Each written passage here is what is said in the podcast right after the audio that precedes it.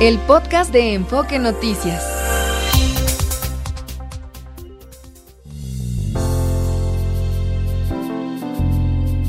Enfoque Noticias, en resumen. Son las 8 de la mañana en punto y la temperatura promedio en la Ciudad de México es de 12 grados. La candidata presidencial de Morena, Claudia Sheinbaum, anunció que cambiará su número de teléfono luego de que se filtró y recibió mensajes de odio. También se filtró el número de la candidata de la oposición, Xochitl Calves. Ella decidió mantenerlo y hasta lo difundió. Este lunes, la sección 22 de la CENTE realizará una megaprotesta en Oaxaca previo a la visita del presidente López Obrador. Están suspendidas las clases en las 13.000 escuelas de la entidad, afectando a casi un millón de alumnos. La Guardia Nacional desmanteló seis campamentos clandestinos utilizados por la delincuencia organizada como puntos de vigilancia y operación en los límites de Jalisco y Zacatecas. El Gobierno de México nacionalizó la exportadora de sal SADCB, que cuenta con la salina más grande del mundo, con una producción superior a las 8 millones de toneladas anuales. Se invirtieron 1.500 millones de pesos. El INAI instruyó al IMSS dar a conocer el padrón de beneficiarios del programa Jóvenes Construyendo el Futuro. El NEGI informó que en el cuarto trimestre del año 59.4 millones de personas se encontraban ocupadas. Es 1.1 millones más que en el mismo periodo del 2022. En materia internacional, esta semana se realizarán los funerales del líder opositor ruso Alexei Navalny, fallecido el pasado 16 de febrero en una cárcel del Círculo Polar Ártico. Apenas el sábado, el Kremlin entregó el cuerpo de Navalny a su madre.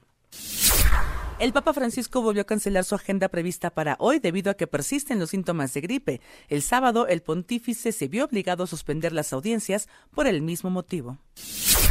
Y por último, informo que agricultores europeos retomaron sus protestas contra normas medioambientales y competencia internacional desleal. Unos 900 tractores bloquean Bruselas en el marco de la reunión de los ministros de Agricultura de la Unión Europea. Son las 8 de la mañana con 3 minutos y la temperatura promedio en la Ciudad de México es de 12 grados. Continuamos con más en Enfoque Noticias con Mario González.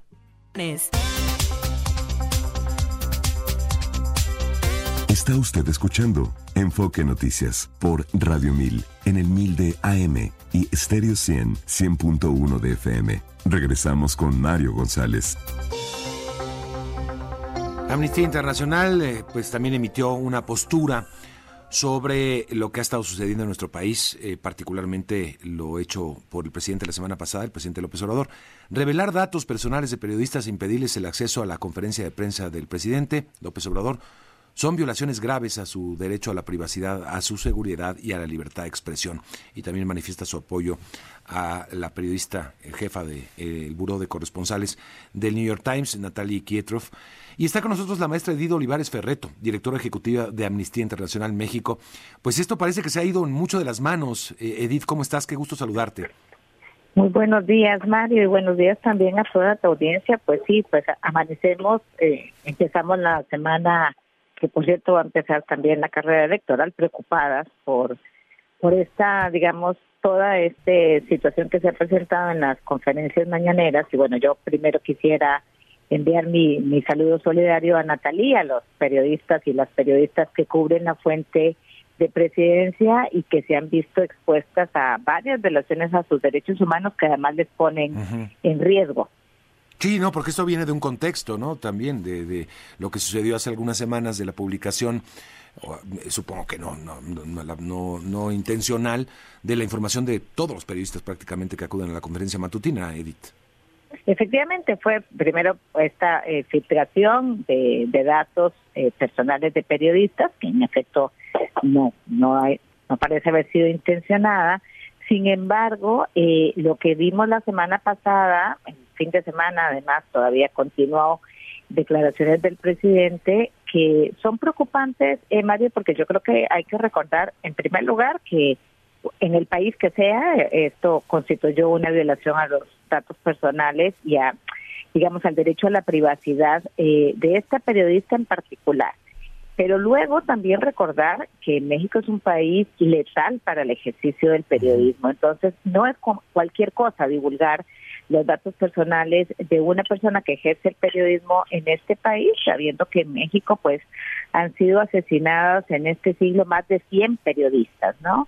Eh, incluyendo al menos ocho periodistas eh, que, que pertenecen o que están eh, protegidos supuestamente por el Mecanismo Federal de Protección de Periodistas y Personas Defensoras de Derechos Humanos. Pero además, Mario, creo que también hay que subrayar que es sumamente grave que el presidente de la República considere que él está encima de la ley.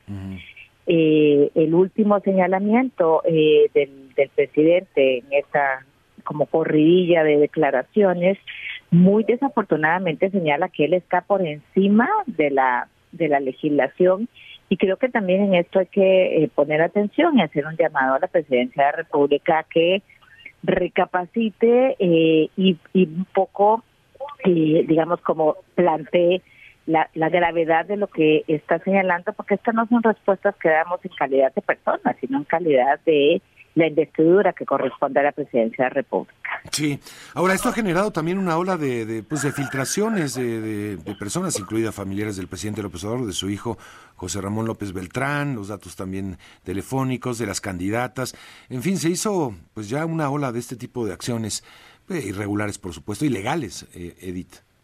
Claro, y que, y que les ponen en riesgo a esas personas también. Entonces creo que aquí hay que como volver a poner el, el acento en lo que significa en un país como México divulgar datos, y lo digo así como muy coloquialmente, Mario, pero cuando, me imagino cuando tú o yo damos el teléfono de otra persona, pues uno le pregunta a la persona eh, si puede compartir su contacto. Bueno, en el caso de una persona que ejerce el periodismo, esto le puede poner en un mayor riesgo eh, y además fue dada públicamente en la conferencia eh, mañanera y con mucha ligereza después el presidente de la República señala que si tiene miedo cambie el teléfono, lo cual creo que también es una falta de respeto y sensibilidad frente a lo que está pasando en el país con las personas que ejercen el periodismo y los riesgos a que se enfrentan.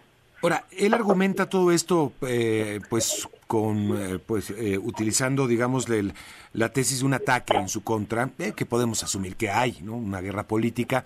¿Puede defenderse el presidente y cómo lo podría hacer o cómo debería haberlo hecho, en tu punto de vista, Edith? Fíjate Mario que creo que qué buena tu pregunta porque nos devuelve a lo a lo que ocasionó toda esta conversación. A ver, el, el, la periodista eh, hace algo que por cierto es muy común, no lo hacen todos los periodistas, por cierto también lo, hacemos en Amnistía Internacional, que es que va a publicar un reportaje y le pide a las a las digamos en este caso a la fuente de presidencia que dé su opinión sobre el reportaje que ella va a publicar y le da un tiempo que no es ninguna amenaza, Mario, es un tiempo de cierre como cuando ustedes buscan a Amnistía Internacional para una entrevista y dicen la entrevista tiene que ser a las 8 de la mañana, no puede ser a las 10, no puede ser a las 3 porque pues ay, tengo una entrega y cierro, ¿no? Y ese fue el, el tono de la comunicación que tuvo el New York Times con la fuente de la presidencia. Eh, y por lo tanto no hay ningún ataque. O sea, creo que también aquí hay que recordar que Simplemente es una de las prácticas, además eh, del, del, periodismo muy profesional, decirles, esto es lo que vamos a publicar, ¿qué piensan ustedes? Cerramos a tal hora, punto. O sea, no, es, no hay ningún ataque, ninguna premeditación, por supuesto, en esa comunicación. Y creo que es importante volver a ese origen porque hay una serie de hechos que se han desatado de algo que es muy común, que es, digamos, y que además le daba una derecho de respuesta a la presidencia. Y creo que de ahí eh, es importante recordar que la publicación de toda esa información es lo que sí es irregular. Y eso sí es lo que podría ser un ataque a, la, a los medios de comunicación. Ahora, no, no, no solamente la forma, porque estamos hablando de la forma. Este, me parece bien apegada digamos, a los, a los parámetros eh, eh, internacionales de lo que es el periodismo y la relación prensa-poder. Te mando una carta, voy a publicar esto, te doy más o menos los datos y, un cuestionario. Em, hasta ahí bien. El fondo es eh, el contexto también de, de supuesto dinero irregular, dinero del crimen organizado en las campañas del presidente López Obrador, precedido de otros artículos también en ese sentido. El presidente puede estar sintiendo, eh, y tal vez con razón, no lo sabemos, que hay un ataque de la prensa, de un sector de la prensa en su contra. Ahora, podría responder así, ¿no? Simplemente decir, no voy a responder a algo que considero es un ataque en un contexto político electoral o algo así, podría ser. Sí, y lo que creo también, Mario, es que las personas que están en el ejercicio del poder también deben recordar que son objeto del escrutinio público. y eso es parte, digamos, de lo que conlleva una relación de, de, poder, que es una relación de servicio a la ciudadanía, ¿no? Entonces, pues tendrían que dar la información que esté en sus posibilidades dar, por supuesto, sin afectar la seguridad tampoco de otras personas. Eh, pero lo que creo es que eh, con el objetivo de distraer la atención del fondo del, del, digamos, del reportaje, eh, pues desafortunadamente se ha, digamos, desatado también una serie de hechos que ponen en riesgo a la periodista y que también nos han mostrado otra cara, digamos, de cómo en este caso la presidencia eh, de la República valora o no la libertad de expresión en México. Y sí creo, eh, Mario, si me permites eh, señalar que esto no es un hecho aislado, desde Amnistía Internacional y otras organizaciones de la sociedad civil. Hemos venido señalando el riesgo del cierre del espacio cívico que estamos viviendo en México y esto no es un hecho aislado, se inscribe en esa narrativa constante de atacar a los medios, a la prensa, a las organizaciones de la sociedad civil, a quienes nos oponemos a decisiones concretas eh, de gobierno o a las disidencias, de manera que también hay que inscribirlo en esa, digamos, como en ese contexto. Esperamos eh, que esta, digamos, escalada de ataques en la narrativa no tenga consecuencias eh, en la integridad y la vida de las personas que ejercen el periodismo. Exactamente. Bueno, pues muchas gracias, eh, Edith, por conversarnos un poco sobre la postura de Amnistía Internacional. Muchísimas gracias. Muchas gracias, Mario, y aprovecho para invitarte, invitar a toda tu audiencia. También el 6 de marzo publicamos justamente un informe, un reportaje sobre periodistas asesinados que elaboramos desde Amnistía Internacional que es un CPJ, entonces bueno, también podemos ver algunas de las consecuencias que están teniendo estos ataques. Estaremos gracias, pendientes. Gracias, gracias a la maestra Edith Olivares Ferreto, directora ejecutiva de Amnistía Internacional México. Bueno, tiene toda la razón, es decir, hay que poner el contexto político electoral que estamos viviendo, una campaña electoral muy, muy eh, intensa eh, pre-campaña, en la cual el presidente ha decidido tener un eh, papel protagónico como hace mucho no lo veíamos. Quizás otros presidentes recientes han decidido actuar, pero digamos, eh, no de una manera tan visible o tan notable como lo ha hecho el presidente. Él ha asumido una postura dentro de este eh, contexto electoral, por lo tanto, es sujeto también de ataques políticos si él lo quiere ver así, y me parece que podría haber elementos en ese sentido. Eso es una parte. La otra parte es el contexto también de una serie de informaciones sobre las campañas políticas del presidente López Obrador, que podemos asumir también que podrían tener alguna eh, fuente eh, más o menos eh, ubicable ¿no? en las agencias estadounidenses que no llevan una buena relación con el presidente López Obrador y podríamos también asumir que están aprovechando este momento político electoral. Esa es otra, otra, otra esfera de contexto. Y la otra, que también es muy importante y pone en la mesa Edith, es el hecho de la permanente postura del presidente López Obrador y de su gobierno hacia la prensa, hacia muchos sectores de la prensa nacional e internacional. No ha sido una relación fácil a lo largo de un poco más de cinco años, ha sido todo lo contrario, una relación de tensión, eh, de ataques, de descalificaciones, de publicaciones, porque no es la primera vez que el presidente decide publicar, porque son decisiones, ¿eh? no es aquí nada, casual, decide publicar los datos de un periodista. Lo ha hecho en el pasado también, con contratos, con información delicada e incluso con alguna que otra dirección. Así que, bueno, ese también es el contexto que hay que poner en, en, marcha cuando queremos hacer un análisis completo de todo esto, que vamos a hacerlo un poquito más adelante en una mesa dedicada al tema. Vamos con el reporte vial, Alfredo Pérez, ¿cómo estás? ¿Qué tal, Mario? Saludamos al auditorio de Enfoque Noticias, Servicios de Emergencia. Continúa con las labores para retirar un tráiler que volcó en la autopista México-Cuernavaca en dirección a Morelos, inmediaciones del kilómetro 25. Hay reducción de carriles hacia Cuernavaca. Está cerrado el tránsito vehicular en Pino Suárez y República de El Salvador por presencia de manifestantes. Esto es en el centro histórico de la capital. Alternativas para evitar la zona son Anillo de Circunvalación y Venustiano Carranza y circulación complicada en el Paseo de la Reforma en el tramo del eje 1 norte hacia Bucareli.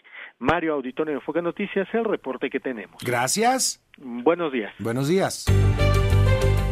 El comentario de Gerardo Gutiérrez Candiani.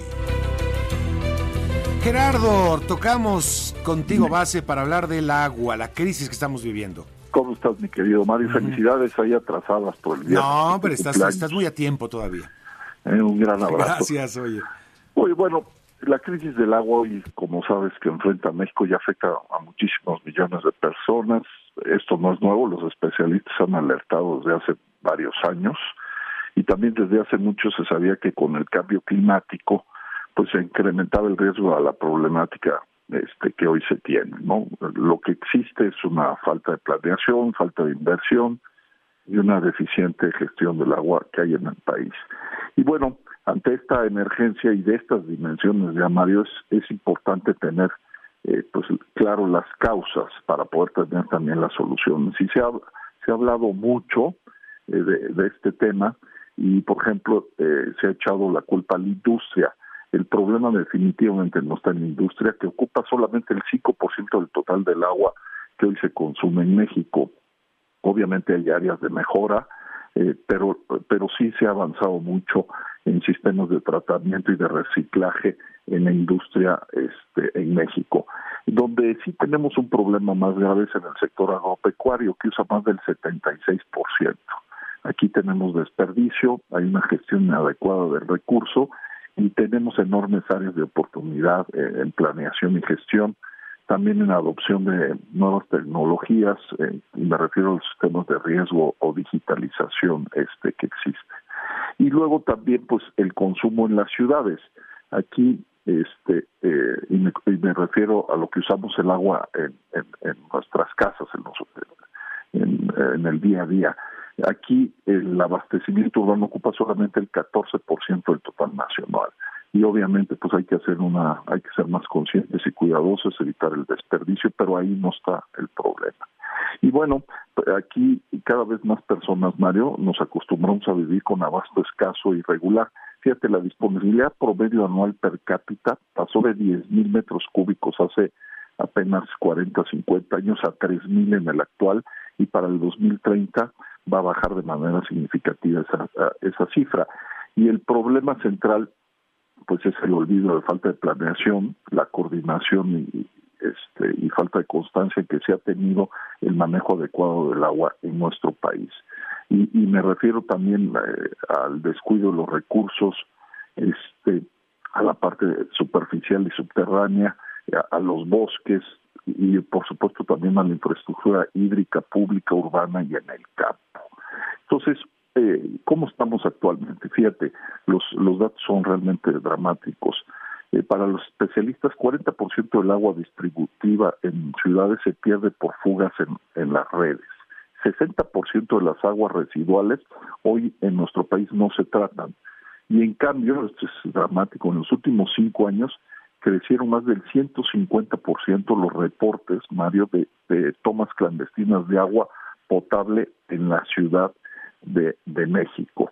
Y bueno, pues casi el 100% de nuestros ríos este y lagos están contaminados en mayor o, o, menor medida este los acuíferos cada vez más sobreexplotados este y se estima más que más que el 40% de los ciudadanos no pagan su consumo.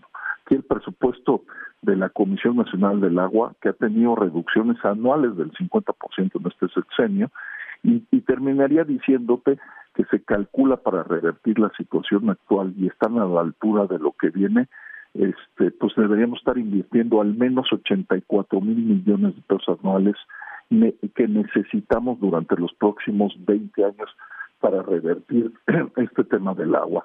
Lo que sí necesitamos, y creo que eso debería de ser de lo que hoy deberíamos estar hablando en el Congreso, es una nueva ley de aguas nacionales que nos ayude a prevenir, a invertir y a, obviamente a, que no haya desperdicios y una mejor optimización este, del agua en nuestro país, porque tenemos ya un problema más muy, muy, muy grave, como todos sabemos, y que no se va a componer ante esta falta de, de planeación y de inversión. Entonces, sí es dramático porque en vez de estar invirtiendo en un tema que es fundamental para para, la industria, para las familias, para el campo, pues hoy hay una desinversión realmente dramática que se ha tenido en los últimos años. Esa es gran parte del problema. Pues Gerardo, siempre un gusto escucharte, un abrazo y gracias por esas felicitaciones. Igualmente, un abrazo. Que te vaya muy bien, Gerardo Gutiérrez Candiani, aquí en Enfoque Noticias. Vamos a la pausa. Vamos a regresar para conversar un poco lo que está pasando en la contienda de Estados Unidos. Este, bueno, hay mucho que conversar también de, todo el asunto de eh, ya dos años de la guerra en Ucrania, la necesidad que tiene eh, Ucrania y el presidente Zelensky de que llegue ya el apoyo, calculado unos 60 mil millones de dólares por parte de Estados Unidos, pero sigue en el debate político. Y obviamente, eh, pues de lo que pasó este sábado en las primarias en Carolina del Sur. Se esperaba que gane Trump, este, pero lo curioso es que ese eh, es el estado donde nació y gobernó Nikki Haley, que perdió. Así que pues ella sigue con la velita prendida para ver si pasa algo en las aspiraciones del presidente Donald Trump, pero ya en la parte de los juicios que llevan en su contra, algo que le impida estar en la boleta electoral para ver si es ella. Pero de otra manera se ve prácticamente imposible que ella pueda derrocar o, ser un obstáculo para las pretensiones de Donald Trump. Vámonos a la pausa, 8 de la mañana con 28 minutos tiempo del centro. La política estadounidense con Arturo Sarucán. Arturo, ¿cómo estás? Muy buen día. Oye, bueno, pues, eh, ¿cómo viste las eh, primarias en Carolina del Sur? Mira, creo que estaba cantado que el, presidente Trump iba a barrer con, con la exgobernadora. Ah, ya, bueno, lo perdimos por un momento. Estábamos ya con complicaciones. A ver si lo podemos retomar ahorita a Arturo Sarucán. Este, sí, estaba cantado. Tal vez algunos se sorprendieron con la distancia que, logró este Trump frente a Nikki Haley.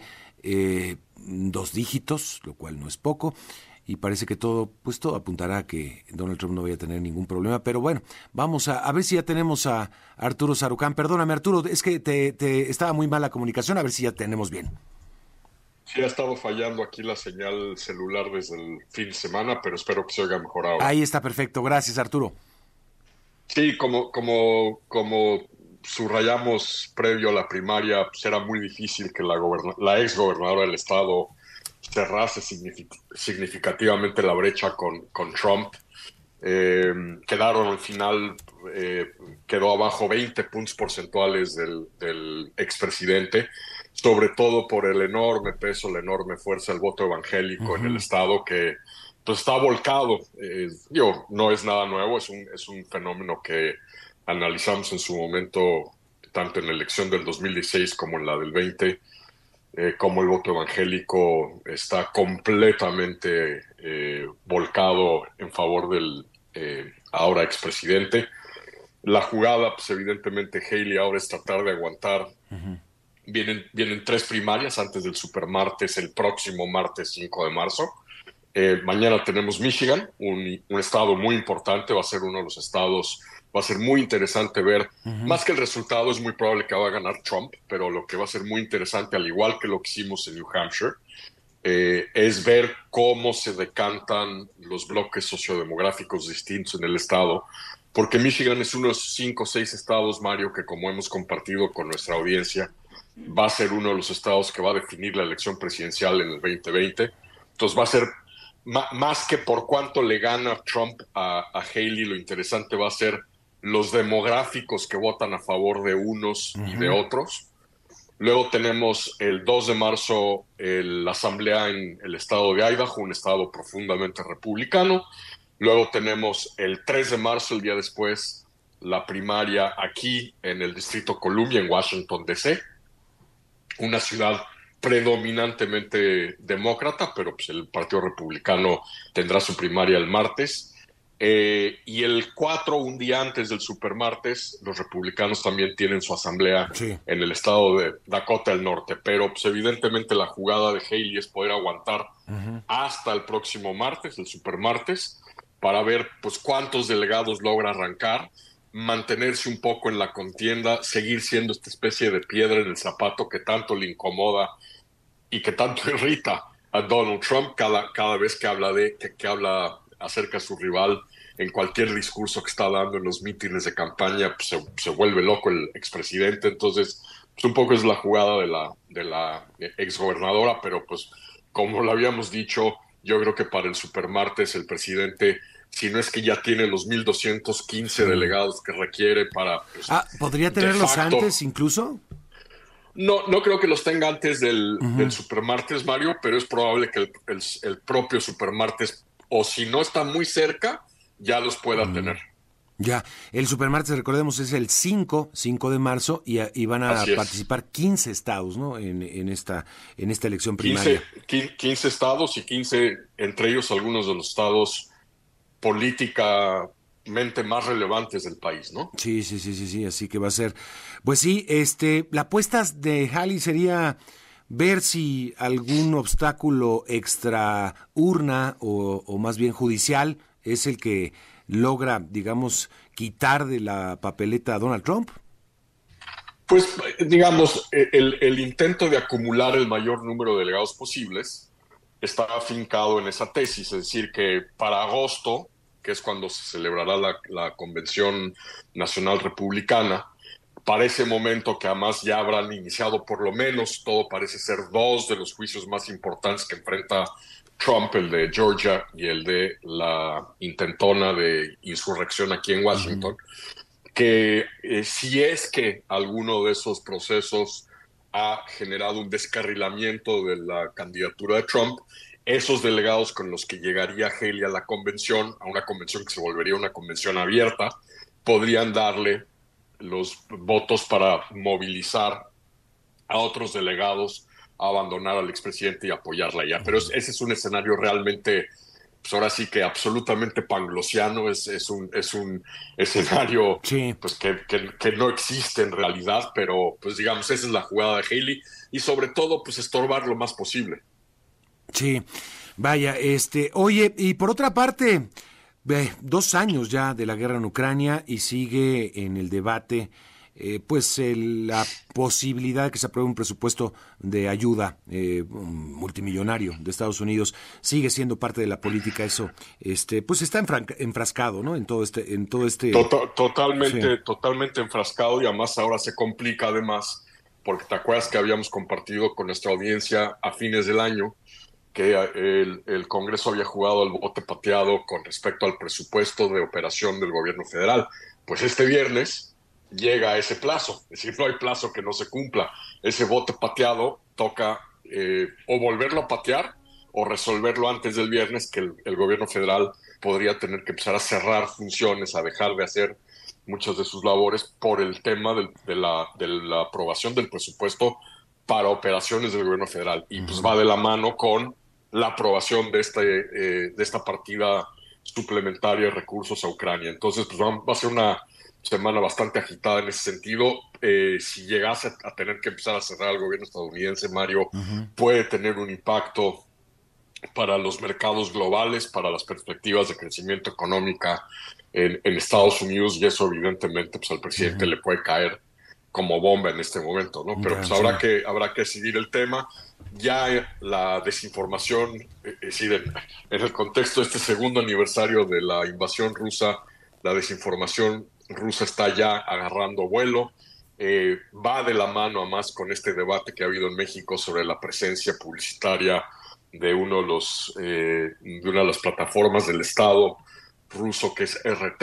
Es decir, yo lo que les he dicho a muchos que me han preguntado es no, no, no es que necesariamente RT tiene, es decir, los rusos no necesariamente van a querer intervenir en la propia elección mexicana. De lo que se trata en realidad es usar cuentas de bots en español desde México para, al igual que lo que ocurrió en 2016, desinformar a el voto hispano en Estados Unidos usando cuentas en español desde México para polarizar y para dividir al voto hispano en Estados Unidos. Entonces, un tema que también precisamente en el contexto del segundo aniversario, en momentos en que la intentón ucraniana por repeler eh, la presencia de tropas rusas de algunas de las zonas del frente se ha estancado, en momentos en que Putin huele, adivina que pues, Estados Unidos está enfrascado precisamente en este debate en torno a si manda más recursos, no manda más recursos, pues esto se va a acelerar y sobre todo camino a la elección. ¿no?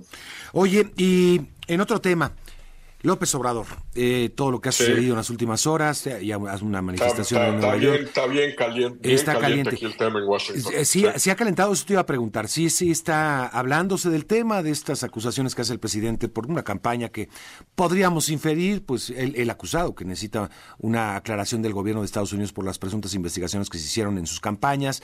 Eh, uno podría asumir también que por ahí hay agencias interesadas en, en difundir esta información. ¿Ves una intención de estas agencias de influir de alguna manera en, eh, en el proceso electoral en México, Arturo?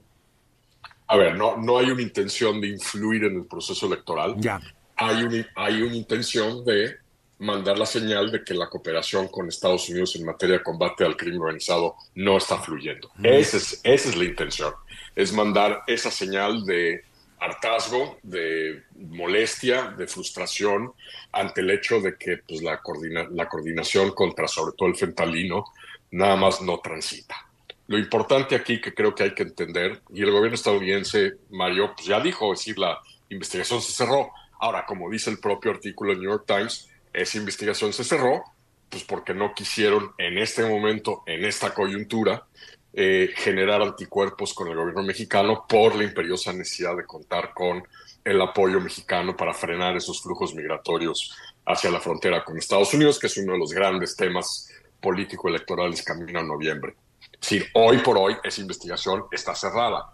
Hasta ahí es lo que van a decir. Lo que me parece relevante es que, por mucho que el presidente descalifica al New York Times, hubo una investigación y la diferencia entre este artículo y el artículo del 2006 sobre el, el artículo, perdón, de ProPública sobre la campaña del 2006 es que en el 2006 Andrés Manuel López Obrador no ganó la elección.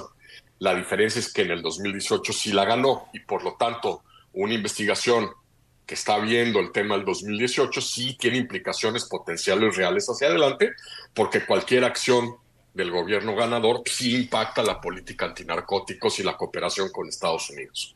Entonces creo que aquí lo importante es entender la señal que se está mandando de que sí hubo una investigación a partir del 2018, que hoy por hoy el gobierno estadounidense ha dicho está cerrada, pero el hecho de que la hubo me parece es una especie de adelanto de que podría haber información mucho más complicada yendo hacia adelante. Sí, ahora en el momento en el que se dan a conocer estas investigaciones, pues hay un momento de coyuntura político-electoral en México. Sí, si, sin duda. si, la intención no es afectar el proceso, lo está haciendo de alguna manera, no está jugándose. También asumiendo que el presidente López Obrador ha decidido ser un personaje, un actor eh, preponderante en este proceso electoral, ¿eh? no, no es tampoco gratuito, pues el, presidente se pone este, eh, en un papel de actuación protagónico en el proceso electoral y evidentemente los ataques al presidente o los supuestos ataques o los intentos o no de, un ataque, pues afectan al proceso electoral. Sí, mira, yo, creo que hay que entender que en un, Washington y la Administración Pública Federal en Estados Unidos, en la ciudad, no funciona como eh, el presidente hace que funcione en México. Es decir, no hay un control vertical del presidente a todas las instancias de gobierno en Estados Unidos. Es decir, eh, no existe.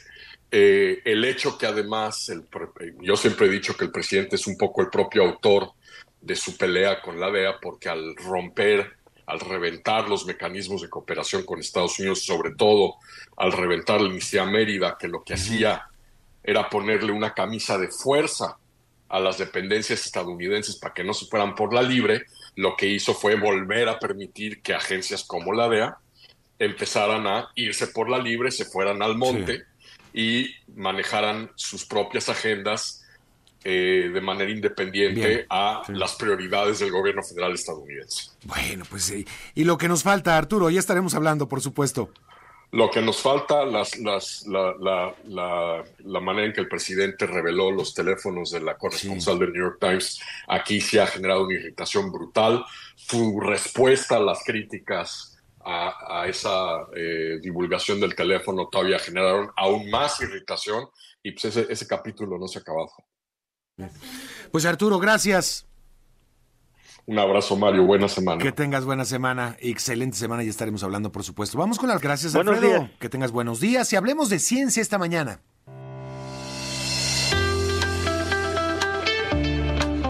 Un enfoque a la ciencia con Josefina Herrera. Hola, Josefina, ¿cómo Hola, estás? ¿cómo estás, Mario? Qué gusto saludarte y también a los amigos de Enfoque Noticias, por supuesto, y que sigue después de la llegada de Odiseo a la Luna. Vamos a platicar, si te parece, con el doctor José Franco. Él es investigador titular del Instituto de Astronomía de la UNAM. ¿Qué tal, doctor? ¿Cómo estás? Qué gusto saludarte. Muy buenos días. Muy buenos días, Josefina. Buenos días, Mario. Qué gusto. Qué gusto saludarla en esta mañana, doctor. Bienvenido. Gracias. Oye, doctor, cuéntanos, ¿qué sigue después eh, de 50 años que no estaba Estados Unidos en esta carrera por allá, por el espacio? Bueno, pues sí, es un es un hito el hecho de que hayan podido alunizar. Las malas noticias es que pues hubo hubo problemas y la la nave que se llama Odiseo, Sí. pues quedó acostada, que desafortunadamente quedó acostada porque tuvo problemas con, con el láser que eh, iba a ser usado como telémetro para medir velocidad y, y altitud.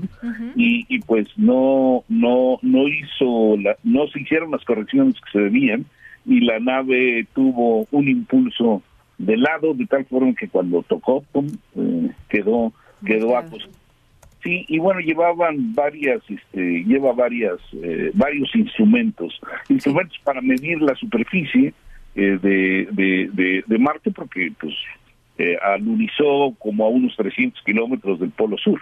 Ah. Es, eh, hace casi unos meses, en agosto del año pasado, eh, una nave de la India, Chandrayaan número 3, Sí. eh, alunizó y, y empezó a tomar muestras. Es así, alunizó bien. Desafortunadamente, la odisea de Odiseo, pues no, no fue tan exitosa. Sí, estuvimos siguiendo casi en tiempo real el, el aterrizaje allá por las 6 de la tarde con 24 minutos que se fue prolongando. Y, y la expectativa que se había dicho por parte de los especialistas, doctor, era precisamente si lograba eh, desacelerar lo suficiente para no estrellarse en, en- la luna de plano y dejar ahí los restos. Y no, parece que ese no fue el problema, pero fue otro entonces. Así es, el, eh, la desaceleración que se esperaba era que pues llegara a la superficie lunar como a dos kilómetros por hora, pero llegó como a 10 kilómetros por hora y la velocidad lateral que estaban habían previsto era una velocidad cero, o sea que, que el descenso fuera totalmente vertical, pero no tenía una una velocidad hacia hacia uno de los lados que fue la que hizo que al, al tocar la, eh, la, la tierra, ¿no? al tocar la superficie de la luna, cayera, cayera de costado. Pero bueno, tiene varios instrumentos que van a estar funcionando la próxima semana, o no sé cuántos días, porque eh, en- como está cerca del Polo Sur, no le va a dar luz y va a ser muy, muy frío eh, la noche allí en la luna.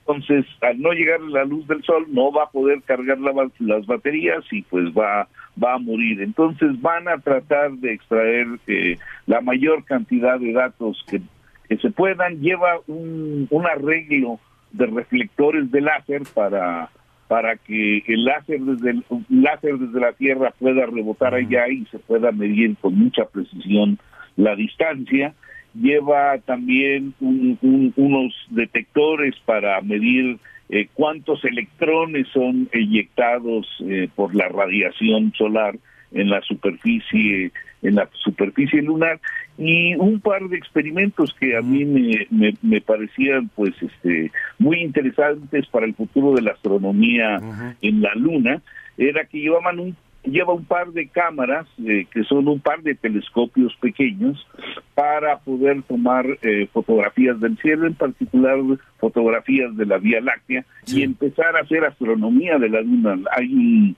trabajo ahí hacia el futuro para poner un observatorio allá en la luna. Y bueno, pues este sería Sí. el primer pasito que no fue muy bien dado desafortunadamente.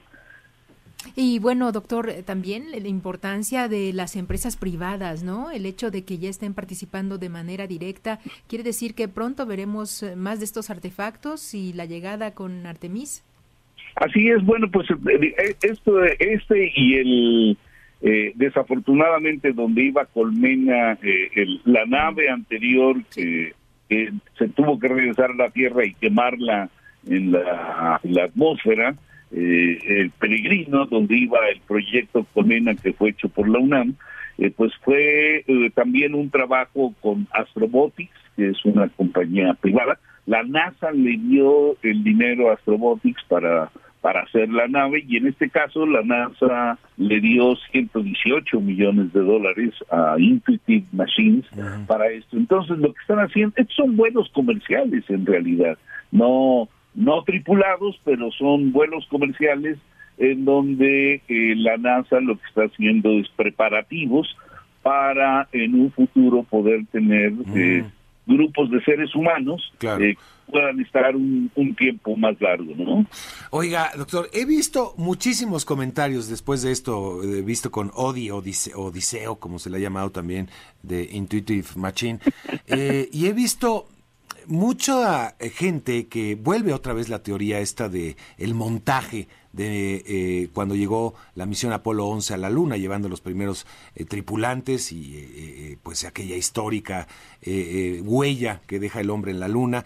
Este, y después, unos cuantos años después, Apolo 17, llegando en 1973 ya, también la última misión que llega a la Luna. Y muchos se dicen, pero ¿cómo es posible que después de 51 años, Apolo 17 y antes Apolo 11, este, se haya podido hacer eso incluso con imágenes de televisión en vivo, a colores y un montaje. Eh, hablan otra vez de un montaje, de la posibilidad de un montaje. ¿Cómo es posible que 50 años después tengamos estos errores y no hayamos podido hacer lo mismo o algo semejante, doctor?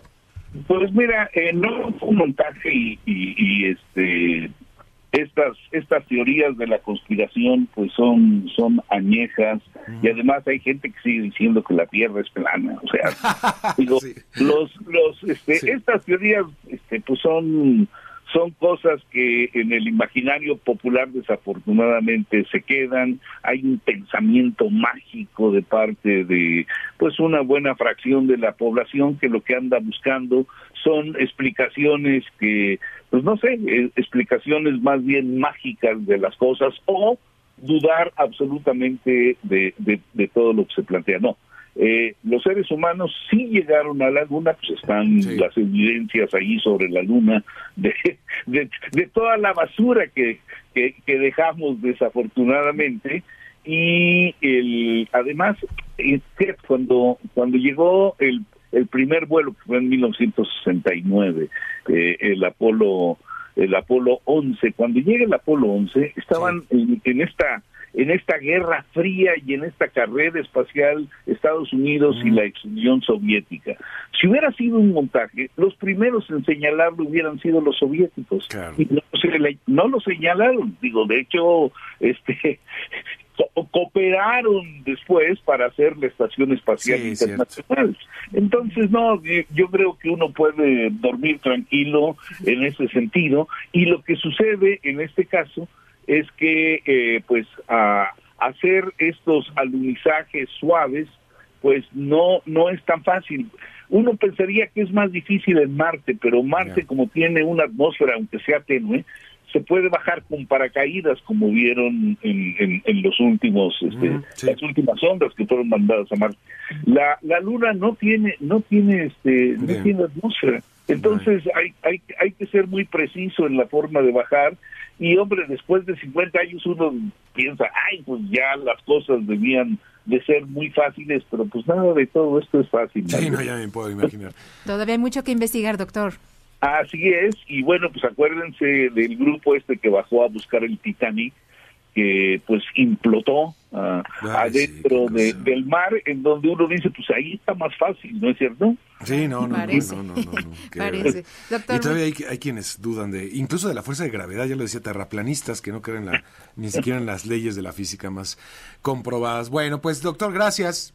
No, hombre, al contrario, un placer siempre platicar con ustedes. Gracias, doctor y no nos habíamos saludado este año, así es que feliz año. Igualmente, doctor, felicidades, muy feliz año. Buen año, doctor. Lleno de cosas interesantes. Que la pasen bien. Gracias. Hasta luego. Gracias, José. Gracias a ti. Gracias. Mario, Vámonos a la bye. pausa y regresamos con el resumen de la información más importante. En un momento más tenemos esta, este diálogo, esta mesa con periodistas eh, de este país eh, para ver qué es lo que está pasando ¿no? con eh, toda la filtración de datos personales que ya vivimos eh, por parte de la presidencia hace algunas semanas, ahora con la corresponsal del New York Times y eh, pues todo esto en el contexto electoral. Volvemos enseguida. El podcast de Enfoque Noticias.